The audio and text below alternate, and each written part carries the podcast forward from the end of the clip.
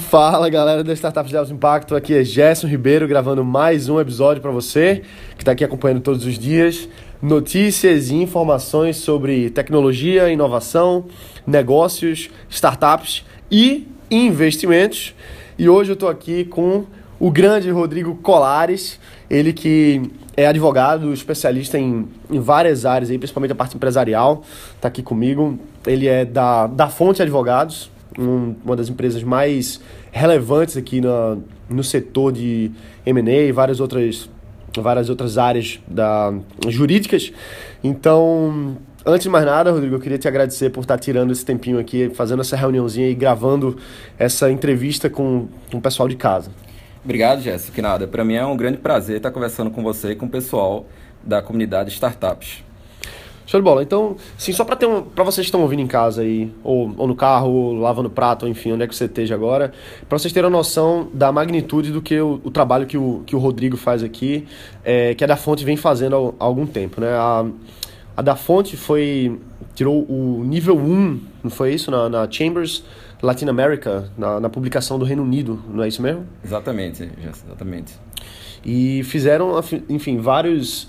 É, estruturaram vários. Assessoraram várias startups, vários negócios aí, principalmente as empresas dentro do Porto Digital, né, que é um dos maiores parques tecnológicos do Brasil, inclusive aceleradoras, incubadoras. Então, para vocês terem a noção de quem é que está conversando com vocês aqui agora, que é o Rodrigo, que é uma, uma sumidade no assunto, um dos maiores especialistas que eu conheço e que é mais reconhecido aqui na, na região. Então, mais uma vez, Rodrigo, valeu mesmo por estar aqui com a gente. eu vou tirar pela amizade, viu? Vamos lá, então, fala um pouquinho aí, assim, teve essa nova lei agora do, do investidor anjo, é, tá se falando muito, muita coisa foi compartilhada, mas muita gente não entende exatamente o que que, o que está acontecendo, né? Não, não é tão simples quanto parece e ainda vai entrar em vigor. Como é que a gente pode fazer um apanhado geral desse novo processo que vai começar? Então, Gerson, o que é que existia? A gente tinha um, um ambiente de inovação, de investimento em empresas de base tecnológica, no qual a gente não tinha um quadro legal muito claro para investidores anjos, investidores anjos, é, aceleradoras, incubadoras. É, por quê? Porque esses investidores eles aportam capital no negócio e aí a estrutura jurídica mais adotada pela maioria das aceleradoras e incubadoras é o aporte mediante mútuo com possibilidade de converter em participação no capital. É, mas não estava muito claro até onde ia a responsabilidade do investidor e qual era a limitação dessa responsabilidade. Então, essa lei veio para incentivar o investimento em empresas que são nascentes ou que têm, na verdade, a, a lei estabelece que empresas com faturamento de até 13 milhões e 600 mil por ano, elas podem receber investimentos de investidores anjos, é, investidores anjos agora podem ser é, tanto pessoas físicas quanto pessoas jurídicas. É, e esse investimento ele não será considerado como aporte de capital social, ou seja, o investidor anjo ele não vira sócio da empresa. É, a lei criou uma nova figura de um novo contrato, que é o contrato de participação, é, no qual vai se estabelecer todas as regras de investimento. A lei traz um maior incentivo para investidores porque ela deixa muito claro que os investidores eles não terão responsabilidade por dívidas e passivos da empresa, ainda que essa empresa ela venha a se tornar é, insolvente e passar por um processo de recuperação judicial. É, ela estabelece também de maneira muito clara que os sócios eles deverão ser responsáveis pela administração. Então, o investidor anjo ele não pode ter uma ingerência na administração dos negócios nem pode participar das votações dos negócios sociais. É, estabelece de maneira muito clara essa, essa característica do contrato de participação. Então, eu acho que a grande, o grande é, X dessa lei foi dar um maior incentivo para investidores, ao tornar mais claro ainda, já que a lei brasileira, apesar de ela estabelecer limitação de responsabilidade dos sócios em sociedades limitadas e anônimas, é, você vê muito na justiça trabalhista, principalmente, ser desconsiderado isso e os sócios virem a serem responsáveis por débitos de natureza trabalhista, previdenciária e, em alguns casos, tributária também. Mas a, a nova lei complementar, que é a lei complementar 155, ela deixa muito claro que o investidor anjo ele não é sócio. Ele é um investidor, ele aporta capital na sociedade. Em caso de venda da empresa, ele terá inclusive o direito de adquirir participações da sociedade é, e participar da venda também do negócio. A lei deixa muito claro também essa prerrogativa ao investidor. mas ele não pode ser considerado sócio. Ainda assim, ele cria, e aí é uma figura jurídica de investimento nesse ponto similar à debenture, que é um mecanismo de investimento em empresas maiores, é, de que o sócio investidor, o investidor anjo, ele pode participar dos lucros da sociedade, ainda que ele não seja sócio. É, negativo dessa lei, é, o que pelo menos não ficou muito claro, é que não se sabe qual a natureza jurídica desse pagamento feito ao investidor anjo. O que isso quer dizer?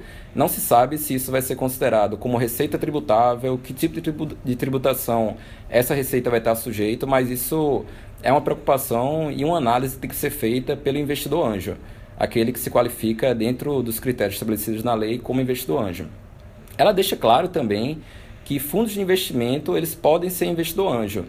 E aí, nesse caso, é, a gente tem um pequeno conflito entre lei e regulamentação setorial de investimento, porque a lei do investidor anjo, essa nova lei complementar, ela, apesar de facultar o, o, investimento por fundos de investimento, ela diz que o investidor ele não pode ter ingerência sobre a administração da empresa.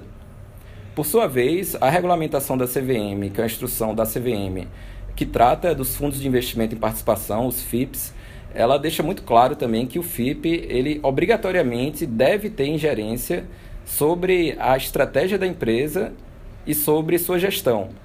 Então, apesar da lei facultar FIPs participarem, fundos de investimento participarem de empresas é, como investidor anjo fosse, a regulamentação de FIPs, de, de fundos de investimento e participação, não permite que eles participem de investimentos sem que ele, de alguma maneira, tenha ingerência na estratégia e na gestão da empresa. Então, isso é um ponto aí também a ser melhor analisado e, eventualmente, em modificações legislativas posteriores, a ser melhorado. É... E, na prática, quando é que vai entrar em vigor essa lei para os investidores novos aí poderem fazer aporte? Essa lei ela passa a valer, ela entra em vigor em 1 de janeiro de 2017. E isso é interessante também porque é um tempo é, durante o qual aqueles investidores que tenham realizado investimentos ou que tenham estruturas de investimento é, para participação em startups, eles devem fazer com, com que suas regras elas sejam adaptadas a esse novo marco legal, se eles quiserem participar das prerrogativas de investimentos como investidor anjo. Então, aceleradoras, incubadoras, investidores anjos, e até empresas que têm por, ser, por seu objeto social a participação em outras sociedades, que existem empresas fechadas, não são fundos de investimento, mas empresas de investidores que investem em empresas startups, ela, se ela quiser fazer parte dessas prerrogativas de não responsabilidade, de ter participação nos resultados da empresa, ainda que sem ser sócia, ela deve se adaptar e, e celebrar um contrato de participação que tem características e critérios próprios estabelecidos nessa lei complementar. E assim, o que que o, o que que o empreendedor tem que estar de olho quando ele for conversar com o investidor agora nesse novo, nesse novo formato? Qual, qual é o, o procedimento, vamos dizer assim? Ele tem que estabelecer regras muito claras de investimento, Gerson. É, o investidor, por sua vez, também, ele tem que ter claro para ele que se ele quiser participar dos resultados da empresa e, e a empresa que é startup, se ele quiser dar essa vantagem ao investidor, tem que saber que as características desse contrato, né? Então, ele só pode participar dos lucros por um prazo de cinco anos, coisa que a gente não tinha, não existe no panorama geral de sócios de empresas, mas que para investidor anjo que não é sócio, é, deve se enfatizar isso, ele pode participar dos lucros é, em até cinco anos. É, além disso, o contrato de investimento também, o contrato que na lei é chamado de contrato de participações, ele não pode ter mais do que sete anos. Então, é, aí você pergunta, pô, mas o cara só pode participar dos lucros até cinco anos, mas o contrato pode ter sete. É, mas existem outros direitos é, do investidor é, que são garantidos a ele pelo prazo de sete anos, mas que não são participação nos lucros, como por exemplo o direito de, se a empresa for vendida, ele poder converter aquele investimento dele em cotas da empresa e vender essas cotas juntamente com os fundadores da startup. Então, ele tem que ter muito claro e saber negociar com o investidor quais são as regras do negócio. E todas essas regras do negócio, elas devem estar dispostas no contrato de participação. Que esse é o, o X da questão. Tudo está regido por esse contrato. Né? Exatamente. Que atualmente a gente tem diferentes figuras para investimento. Então, é, em aceleradoras mais, é, digamos, mais sofisticadas, como a Exemplo Brasil, que é a aceleradora é, do Porto Digital, do Núcleo de Gestão do Porto Digital, é, se adotou uma estrutura de contrato de aceleração, uma estrutura híbrida, na qual você tem vários contratos que regem aquele investimento e a própria aceleração.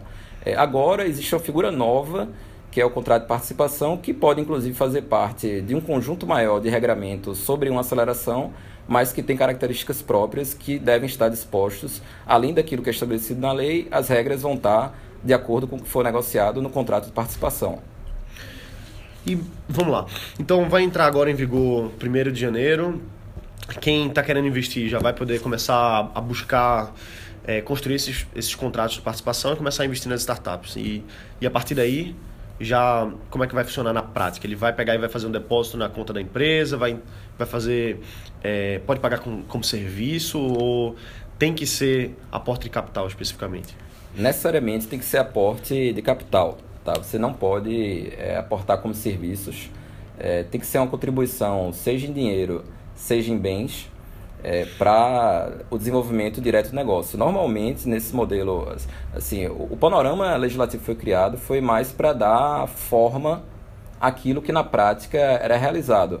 É, com algumas peculiaridades, né, como eu falei, de não poder é, ter ingerência sobre a administração e não poder ter ingerência sobre os votos, o que não era algo normal é, em investimentos anjo, em investimentos de aceleradoras incubadoras, é, mas é algo que a gente vai ter que tratar é, nesse novo panorama.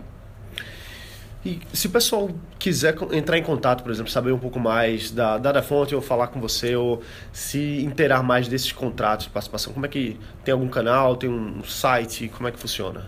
A gente tem uma, uma página no Facebook que é da Fonte Advogados. É, lá a gente sempre faz publicações relativas às diferentes áreas da gente. A gente tem o site da gente também, que é da fonte adv.com.br, no qual a gente publica é, de vez em quando. Você pode me procurar também no LinkedIn. Eu sempre estou publicando artigos voltados a investimento, a empresas de base tecnológica, startups. É, o meu nome no Facebook é Rodrigo Guimarães Colares. Então pode me adicionar lá, pode me seguir. Vai vou... chover gente agora. eu vou estar à disposição. Muito alegre aqui em participar e, poder trocar experiências, ideias é, com quem tá faz parte desse mundo de empresa startup, base tecnológica e investimento. Show de bola. E, assim, para fechar, faltou, faltou falar alguma coisa que eu, que eu não perguntei, ou então tem alguma mensagem para o pessoal que está tanto começando um negócio, estruturando um investimento, ou até para o investidor mesmo, já que a gente tem, tem gente aqui que, que é investidor, tem gente que ouve também que está começando a startup. O que que, qual a mensagem final aí que você daria para esse pessoal? Eu acho, Gerson, que a gente está é, dando, virando a chave aí, entrando no novo momento do país.